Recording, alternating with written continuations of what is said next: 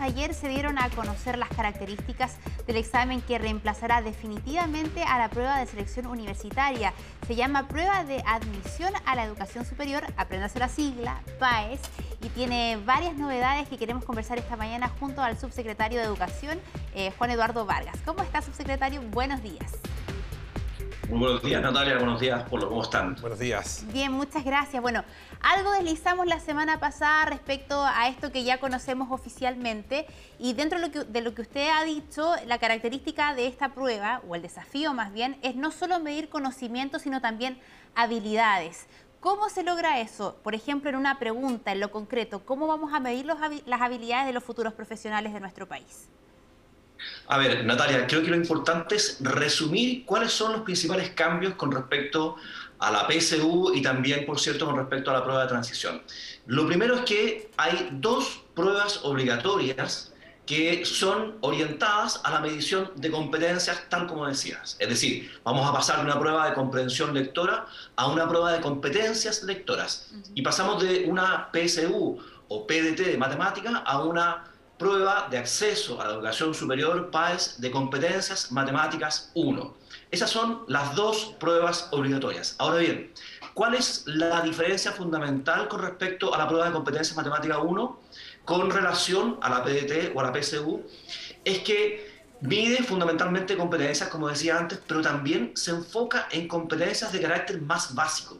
Y esto es importante decirlo. Es decir, la gente que antes tenía que preparar obligatoriamente la prueba de matemáticas debía necesariamente estudiar una gran cantidad de contenidos, que si bien nosotros habíamos reducido con la prueba de tradición, ahora se enfocan para poder medir las competencias básicas o transversales. En resumen, esto, por ejemplo, para los jóvenes que van a postular a carreras de, más, de corte más bien humanista, como puede ser derecho, como puede ser periodismo, como puede ser filosofía o literatura, es una buena noticia en el sentido que van a tener que concentrar su estudio en un, eh, en un espectro matemático que es bastante menor y pertinente a lo que ellos van a estudiar.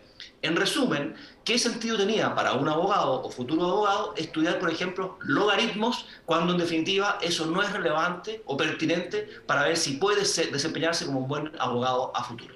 Eso es con respecto, Natalia, a, los, eh, a las pruebas obligatorias. Y los dos cambios adicionales son los siguientes. Primero, se agrega una prueba de competencias matemáticas 2. Y esto tiene como objeto medir habilidades o competencias matemáticas, especialmente para aquellas carreras que tienen una base científica o más base matemática. Típicamente las ingenierías, eh, las carreras de física, química, pedagogía en matemáticas, ese tipo de carreras. Y por último también la novedad es que cambiamos la metodología de asignación de puntaje y también por extensión la escala de puntajes con las cuales se va a medir la prueba. Vamos a pasar ahora, en vez de 150 a 850 puntos, a una escala que va a ir entre los 100 y los 1000 puntos. Todo esto, en definitiva y en resumen, un poco para que el televidente también lo entienda, tiene por objeto tener una prueba más cercana a los estudiantes, más equitativa, que no represente un desafío que los estudiantes simplemente no hayan podido, eh, no puedan, digamos, eh, sobrepasar por no haber visto los contenidos, por ejemplo, en educación media, y una prueba que en definitiva también provea más oportunidades a quienes la van a rendir, y para eso también recuerdo que tendremos una prueba de invierno prontamente. Subsecretario, eh, la prueba de matemáticas 2 ah, recuerda mucho la prueba específica de matemáticas que existía en la época de eh, la prueba de aptitud académica, ¿no es cierto?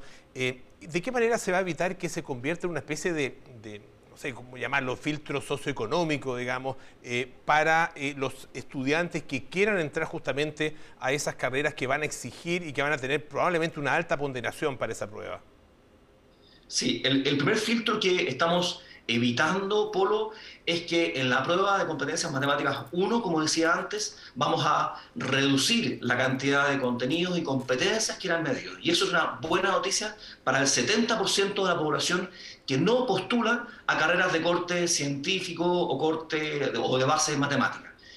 Ahora bien, con respecto a esta prueba, se diferencia, bueno, eh, eh, en, mi caso en particular yo di la, la prueba de conocimientos específicos de matemática.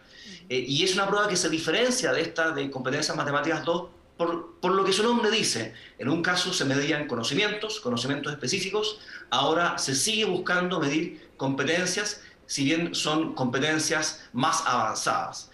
Eh, y bueno, y por supuesto considera, y esto es importante decirlo, considera aquellos contenidos eh, aquellas materias que están presentes en el currículum, no solamente de séptimo a segundo medio, como es el caso de la competencia en matemática 1 o de la competencia lectora, sino también aquellos eh, contenidos, materias de tercero y cuarto medio. En resumen, Polo, son todas materias o contenidos que han sido vistos por los estudiantes en su paso por la educación escolar. De esa manera también pensamos que eh, se va a evitar que esto se, eh, finalmente se convierta en un, eh, en un, elemento que acreciente la brecha, tal como tú de alguna manera haces ver, digamos. Ese claramente no es nuestro objetivo, si bien también hay que ser sincero respecto de que al instrumento, a la prueba en cuestión, a la PAES, en este caso, no se le puede pedir que haga cero o que elimine esa brecha. Lo que se le debe pedir es que en ningún caso, como hacía la PSU, acreciente esa diferencia entre un tipo de egresados y otro tipo de egresados de otros colegios. Ahora, subsecretario, esto se va a empezar a aplicar a fines de este año, ¿verdad? Pero quiero irme al futuro más próximo, que es esta prueba de invierno, una novedad, ¿verdad? Entendiendo que se conocieron los resultados hace poco de la prueba de transición que se acaba de dar. Em, ¿Qué recomendaciones hay para la gente que ya está pensando en dar esta prueba de medio año? ¿Cómo postular? ¿Cómo inscribirse? ¿Y qué recomendaciones se hace a esos estudiantes? Sí, gracias Natalia. Eh, porque es importante aclarar eh, qué va a hacer esta prueba de invierno. Esta prueba de invierno es la última prueba de transición. Em, los temarios para esta prueba, de hecho, ya están publicados en la página de acceso.mineduc.cl y en la página también del DEMRE.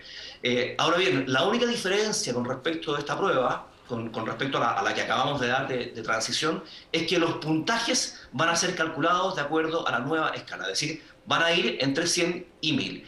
Y las recomendaciones prácticas son las siguientes.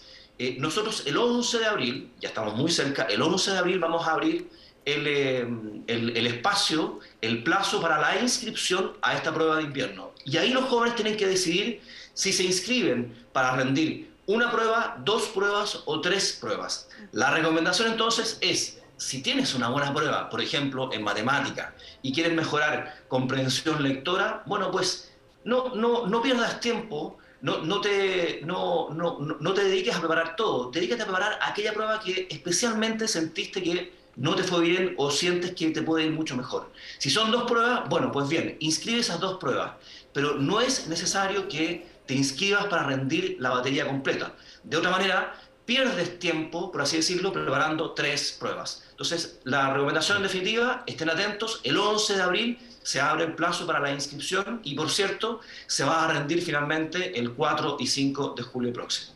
Clarísimo, entonces, subsecretario, muchas gracias por esta conversación con Tele 13M. Que tenga excelente día. Igualmente, muchas gracias a ustedes.